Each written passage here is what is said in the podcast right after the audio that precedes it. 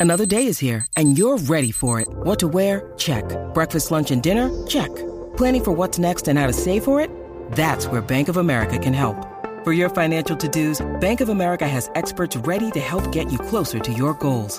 Get started at one of our local financial centers or 24-7 in our mobile banking app. Find a location near you at bankofamerica.com slash talk to us. What would you like the power to do? Mobile banking requires downloading the app and is only available for select devices. Message and data rates may apply. Bank of America and a member FDIC.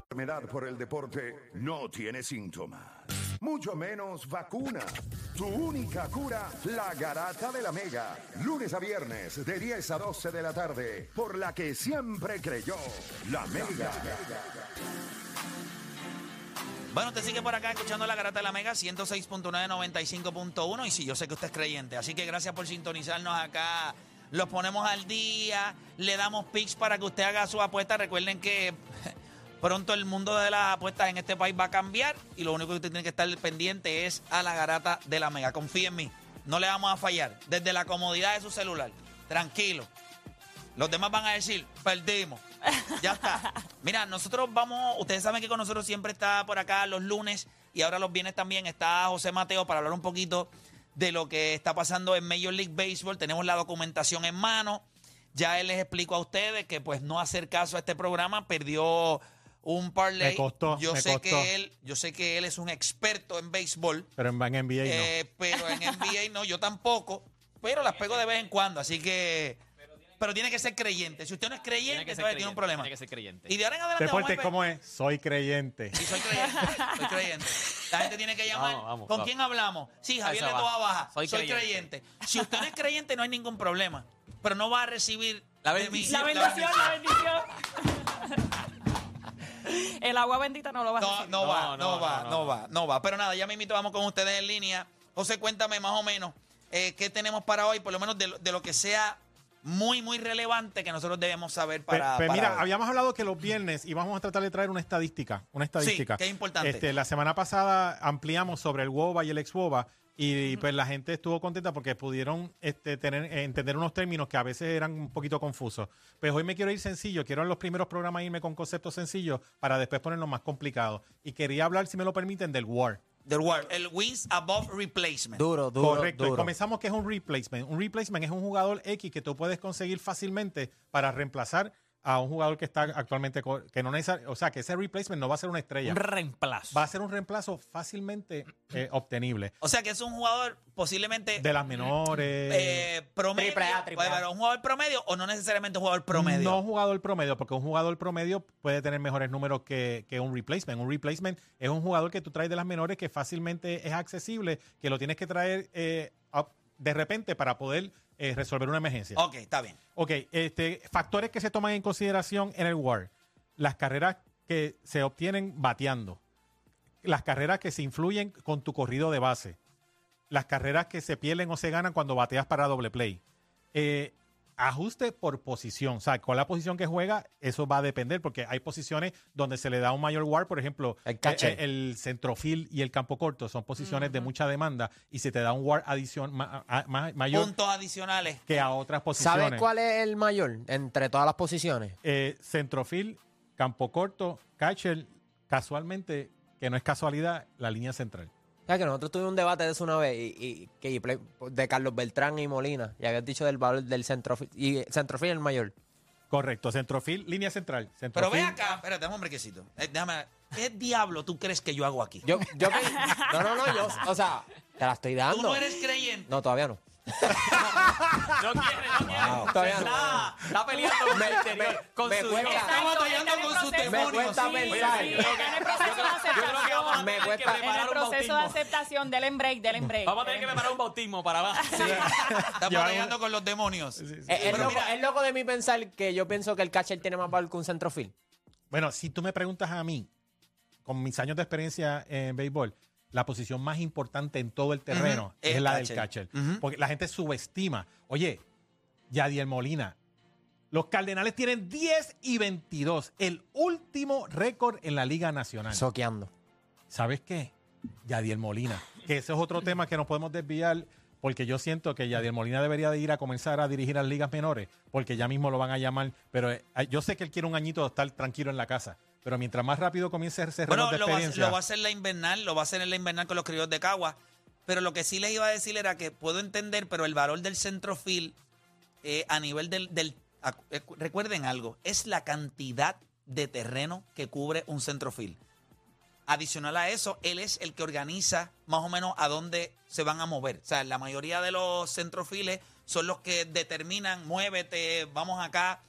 Cuando yo hablé con eh, Beltrán sobre, ¿verdad? Cuando él eh, estaba en el centrofil, él siempre me decía, la, todas las habilidades que tú tienes que tener cuando juegas el centrofil, que tú las puedes presentar en el juego. Yo no estoy diciendo que el catcher no sea importante, el catcher dirige el lanzador, eh, básicamente es el único pelotero que, Que tiene los juego de frente. que tiene el juego de frente. Pero cuando tú eres un centrofil, cuando tú eres un shortstop, la cantidad de terreno que tú cubres, la importancia de lo que tú haces, la mayoría. oh, el, el left field, pues tiene la tercera. Déjame. Me voy a tomar un segundito, Maete, pero. ok. mano. No, dale, dale. O sea, Cuando tú miras los files y tú miras, eh, por ejemplo, ¿por qué el right field tiene que ser un tipo con unas grandes habilidades y un gran brazo?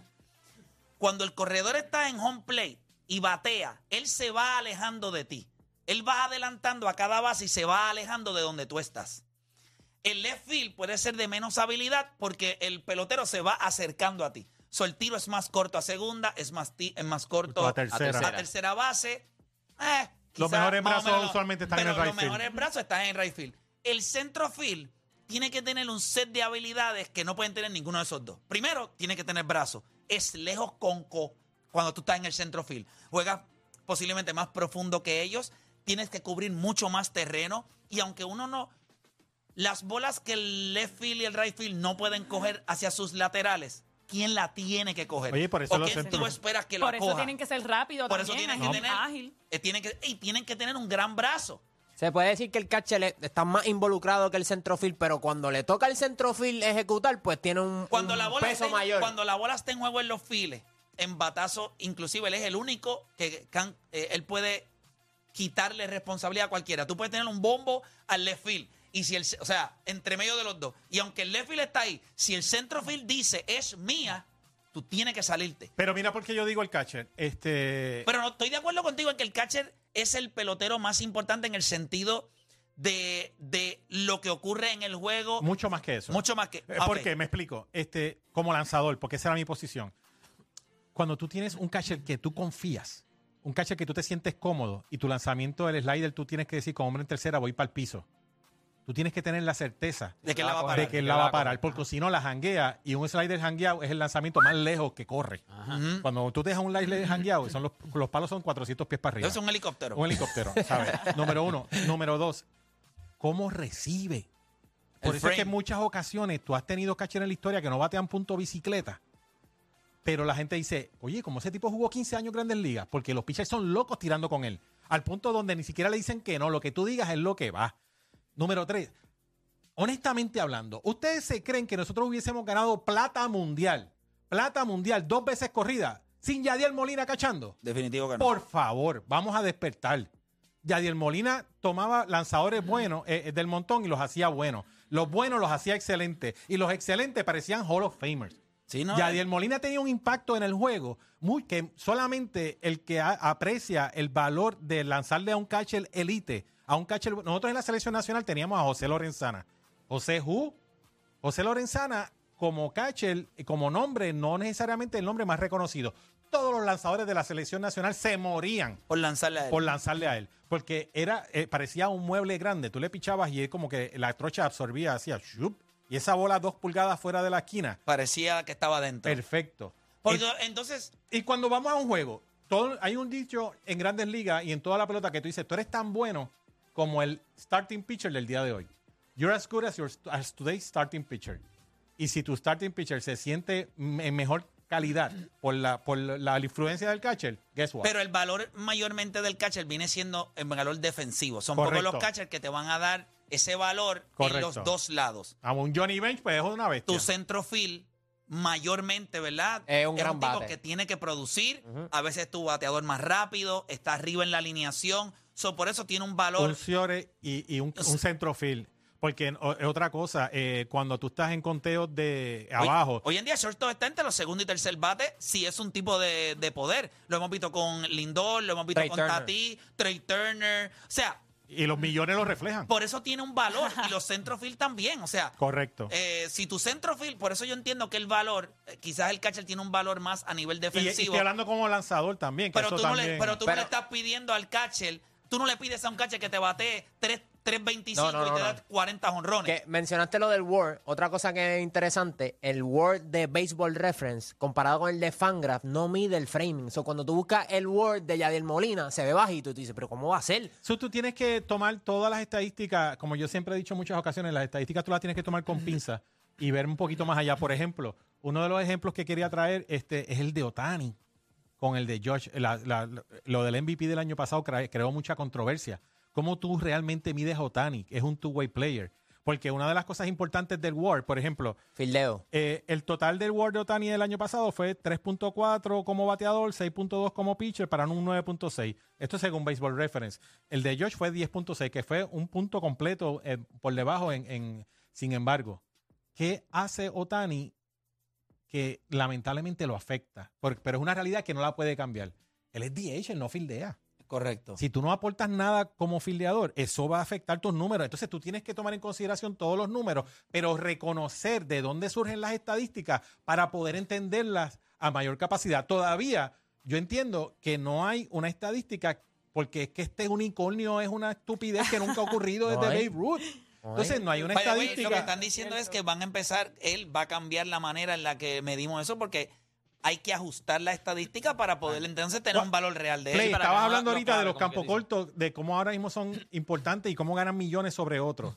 Entonces, cuando vamos a más, más valiosos, y estábamos hablando el otro día de cuántos chavos le van a dar a Otani, pues eh, el dinero te da, te da una idea de realmente cuán valioso es, porque todo el mundo está hablando de que el número empieza en 5, el Es número correcto. empieza en 4. Entonces, cuando estamos hablando de más valioso, este, entonces, pues Otani es una, es Tú una dijiste cosa algo- totalmente Tú diferente. dijiste algo ahora que me... me, me ¿sabes? Deporte, Está- ¿tú, ¿tú crees que tú eres una almeja, eh? Está cañón porque. Efectivamente. Tú di- polvo de Sahara este. Mira, tú dijiste algo que, que, ¿sabes? Que me impresionó en cuestión ¿Tú de que. el polvo de Sahara? El polvo de Sahara está por ahí, Ah, papá. del Sahara. Ah. El polvo de Sahara. ¿Quién es esa? Se lo tiró con nombre y todo. Tiró el nombre ahí. Diablo. ¿Quién es esa Sahara? El- No, no, el polvo del Sahara. Mira, tú dijiste Ah, algo ahora que me impresionó mucho en cuestión de que. O sea, cuando tú vas a lanzar, tú dices, contra, yo tengo de catcher a, a- a X o Y jugador, estoy un poco más tranquilo. O sea, que también influye, por decirte un ejemplo, lo- lo- los lanzadores de los Mets. Yo me imagino que a veces tú dices, pues, cogieron a este jugador que batea mucho. Pero a lo mejor para el pitcher, como cuando estaba Paquito y de momento cogen a, a Lindor, a, a Baez, y tú, el, el lanzador seguramente dice, ay María, por aquí no pasa nada. Ahora me mandan un chorrito. te atreves no a retar nada". más, te atreves a retar más. Por ejemplo, mira, Uno piensa que batea y seguramente el lanzador dice que lo cojan, que por ahí no pasa nada. Yo tiro un chorrito y que pan. Ese tipo, como papi, cuando el equipo de Puerto Rico, por ese lado, cuando estaba Báez y, y Paquito, no pasaba nada. No, O sea, y pasaba corría en tercera. Y corría. En exacto. eh, exacto. oye, tú como lanzador te dices, estoy abajo en el conteo, Sinker, que se chave, olvídate. Y el sinker, o sea, ese lanzamiento sinker, para los que no saben mucho de béisbol, ese lanzamiento rompe hacia abajo. So, la mayoría de los peloteros le dan por encima ese lanzamiento, la bola va al suelo, roleta, y es el lanzamiento que se utiliza para entonces cuando tú necesitas eh, hacer un doble play. Si usted juega MLB de show, usted va a entender tantas cosas. Mano, y es algo que, o sea, lanzar es algo que ese juego es tan y tan real. Es un arte. Y entonces tú dices, pues, pero el sinker tiene un... pro- O sea, el sinker pues, tiende a confundir con el fastball, ¿verdad? Y, hace un movimiento hacia abajo. Es el mismo release point todo, excepto de dónde la tomas en las costuras y por el efecto de cómo la toman, la, cómo agarras la bola en las costuras, sinquea o no sinquea. Eso es Baja no todo. baja. Ahora, es el change-up o el circle change. Nasty. Ya lo, eso es nasty, hermano. No hay break. O sea, cuando tú entiendes que es un lanzamiento más- mucho más lento, pero cuando lo puedes utilizar porque sabes utilizar tu recta y en los momentos de donde la gente está esperando un conteo que la gente dice, pues yo creo que viene recta y puedes utilizar ese circle change, mano, pues los pones a batearla de, ¿sabes? por el cuadro. ¿sabes? Si tú Fondeo, dominas un cambio en dos bolas cero strike, que tú estás behind the count y dominas los off speed, eh, es otra cosa. Y al principio del programa estaban hablando de la parte mental eh, y, y deporte. Eso va muy con lo que tú dices. La parte mental, para mí es la parte más importante en el deporte. A veces ¿Sabes? es Es la más ¿Te importante. cuenta lo? Como Curry, que no se ve imponente físicamente, él tiene una confianza tan violenta en sí mismo que la tira casi sin... Pero es una confianza en sí mismo que mentalmente tú la puedes meter. Cuando tú tienes un catcher como Molina en el que tú confías, tú sientes que no hay un lanzamiento que no puedes hacer. Y así mismo ocurre en el baloncesto, ocurre en la pelota, ocurre en todo. Pero me desvío un poquito del tema. Y en cuanto a WAR, pues básicamente lo que estoy tratando los viernes, y gracias a la oportunidad que me están dando, es de traer un término, tratar de explicar qué es lo que incluye WAR. La semana pasada fue WOBA y ex-WOBA. Hoy nos estamos yendo con WAR de básicamente qué es el valor de un jugador cuando, lo cuando eh, reemplazas a uno que viene fácilmente accesible y que se toma en consideración las carreras cuando batea, cómo corre las bases, cómo fildeas, eh, se toma en consideración por posición, eh, que son cositas que volvemos a lo mismo para mis hermanos dominicanos de parte de madre. Por favor, regresemos, lleguemos al siglo XXI y vamos a empezar a ver otras estadísticas. Lo digo porque son mi familia.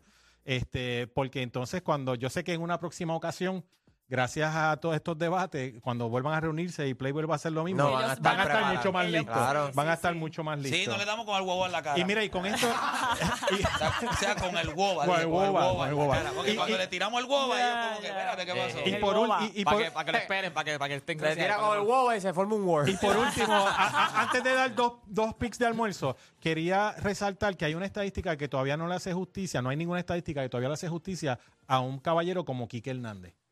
Para mí que el jugador versátil que te puede jugar y jugar bien diferentes posiciones es algo que todavía subestimamos mucho en un deporte moderno donde en el banco ya se exige que tú juegues dos, tres y hasta cuatro posiciones. Y para mí, Quique Hernández, eh, podemos echar el, el War al zafacón, porque para mí que tiene un valor para un equipo mucho más allá de cualquier estadística avanzada que exista actualmente. Yo tengo una pregunta sobre eso porque he escuchado también que el hecho de que un pelotero juegue todas las posiciones bien a un jugador que se especialice en una posición y lo juegue brutal, pues entonces no van a coger primero al que se especializa en la posición a alguien que te juega all Sí, around. un utility. Todo que depende mueva. de tu producción ofensiva. Porque si tú te enfocas en una sola posición y tú bateas 30 para la calle y tienes 100 RBI, no te van a mover.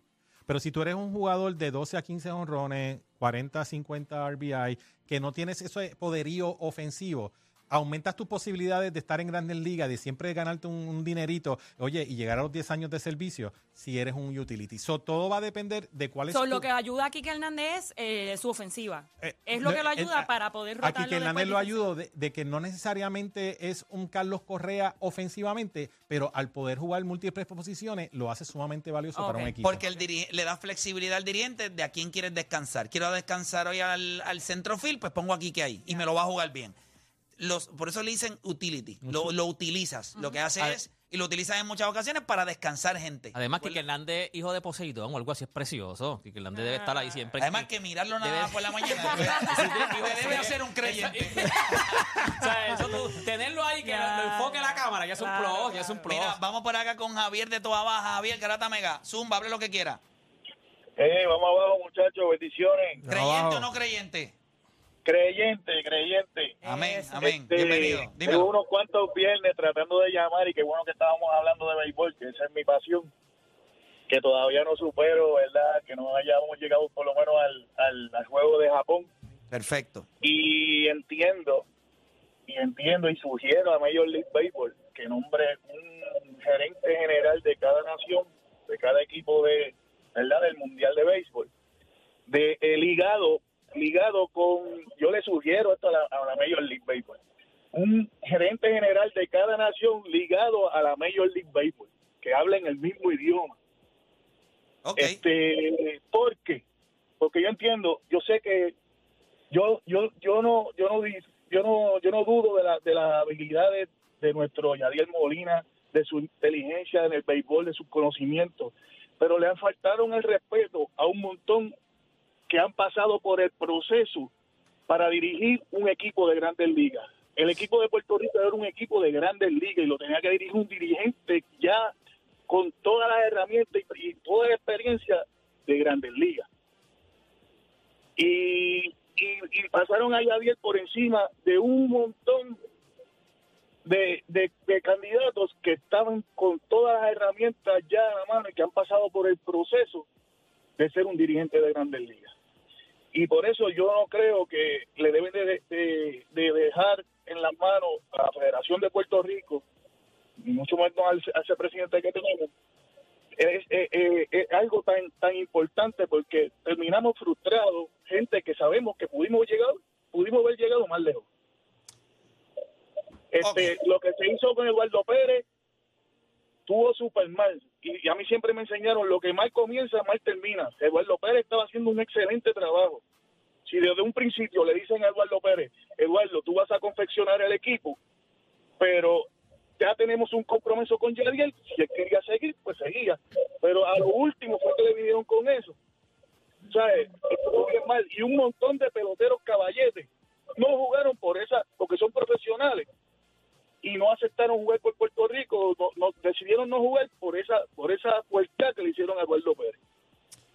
Definitivo, gracias, gracias, por llamar. Ahí le dejamos a él ahí que diera, que diera su descarguita, ¿verdad? Cada cual, ¿verdad? Vamos con Luis de Naldo, Naldo. Naldo de Luisiana, Naldo Garata Mega, y voy con los picks de almuerzo de con José Mateo. Cuéntame, rapidito. Vamos abajo, muchachos. Zumba, Creyente. Creyente. Muy bien, Hace me 11 alegro. años, 11 años creyente. 11 años. Amén. Eh, gracias, gracias por estar Sin acá con fallar. nosotros. sin fallar. Eh, me gustaría que le preguntaran a las personas, es la primera vez que llamo, ¿verdad? Eh, ¿Qué le ha pasado a, por estar escuchándolo a ustedes? Por lo menos a mí me suspendieron tres días del trabajo y por poco pierdo este matrimonio por estar escuchándolo. Entonces, pero nosotros no Eh. queremos saber eso. a las personas esas. no, pero, Pero es que que la fue que gente te mangaron, te mangaron, te mangaron escuchándonos en el trabajo. Sí, lo que pasa es hace como cuatro o cinco años atrás, donde yo trabajo no se puede usar el celular. Y me arriesgué, pues lo puse debajo del casco y ahí estaba escuchando y Playmaker ese día no estaba, estaba Lío, que saludo donde quiera que esté. Sí. Estaban hablando de los mejores reboteros. Y, y él no ponía a Dennis Roman por encima de mucha gente. Yo decía, no, este hombre está loco. Este hombre está loco, no puede ser que no ponga a Dennis Roman por encima, ponía a Howard, ponía mucha gente por encima de Dennis Roman y yo estaba mordido pues pero pues, el que el que le daba por el, por el cocote a, a Lío era Playmaker y Playmaker ese día no estaba ahí al otro día me pongo a escuchar otra vez me pongo el teléfono debajo de- del casco otra vez y Playmaker lo primero que habló fue agarró al y le dijo cómo tú no vas a coger a, a Roman por encima de tal y yo estaba papá ya tú sabes hasta que me agarró el jefe me quitó el casco me quitó el, el, el el teléfono y me dijo, te vas tres días suspendido para tu casa. Y usted digo, mire, ¿Qué pasa? Me vengo- Y Perdimos. Antes de ahí se le dijo, pero Roman es mejor rebotero. No, sí, yo estaba mordido, imagínate. Yo tenía que pasar un material como a, como a 200 pies que yo estaba pasando un material. Pero caballero, No, puede, puede hacer arriba en el futuro. puede- Gritándome que el material, el material, no, yo estaba escuchando Playmaker dándolo por el cocote Sí, la próxima vez se compra. No, pero haga, como, haga como yo hago cuando estoy pillado, que durante el día, si no puede escuchar, está en la música app, que después ponen, los ponen en podcast y con calma tiene todo el día. Es más, puede escuchar todos los programas en la música app que ha tenido Playmaker. En ocasiones, a veces por la mañana estamos pillados y no podemos. Usted va, baja la aplicación, la música app, créame que ahí puede escuchar todo lo que usted quiera. Y están al día, Están ya, ya los muchachos se han puesto al día, no, no estamos fallando, así que ya las quejas no están, así que estamos poniendo lo- los podcasts ahí. Eh, así que lo puede hacer. Eh, José, cuéntame, ¿qué, tenemos para hoy? Mira, rapidito, para lo de los almuerzos, por ejemplo, eh, Milwaukee eh, con Kirby Burns, que fue el, el Cy Young en el 2021, eh, contra San Francisco, que lanza Manaea con 0 y 1, 7.85 de efectividad. Ese es un juego donde Milwaukee es una línea bien- absoluta. En otro juego, este, de los Orioles, Kramer con 6.67 de efectividad va contra Atlanta, que está lanzando Max Fried con 2 y 0, 0.45 de efectividad. Y pues ahí Fried es otra línea de Abellón, como digo yo. Eh, y por último, Sensatela de los Rockies lanza hoy su primer juego del año, después de haber estado lastimado desde el año pasado. Eh, lanzó en, en AAA para un rehab start para y le permitió, permitió siete carreras limpias, 13 hits en 6.1 innings. So, Sensatela viene de lesión y de no lucir muy bien contra, en AAA contra Senga, que ha, lanzado aceptablemente de los Mets con 3 y 1, 4.15 ERA. Y la, ustedes dirán, oye, pero ¿por qué tres juegos que aparentan ser tan fáciles? Porque cuando usted hace su parleycito, usted quiere una base sólida con juegos que te permiten añadir las posibilidades para un buen para un buen payoff. Así que esos son los tres juegos que tenemos hoy como para pagar el almuerzo del día. Durísimo. Mira, tú sabes que eh, estoy acá en un chat y estoy leyendo por encimita, alguien estaba escribiendo. Ustedes saben que Sergio Hernández era el dirigente de los Leones de Ponce y pues renunció. Ya, ya nombraron a alguien ahora. Y no es la primera, sí, a Juan Cardona. Sí. Hay algo que es bien interesante y yo no quisiera que la gente me malinterpretara, pero estos tipos tienen un gran conocimiento de baloncesto, pero al final del día son cerrados. Son, no son tan grandes.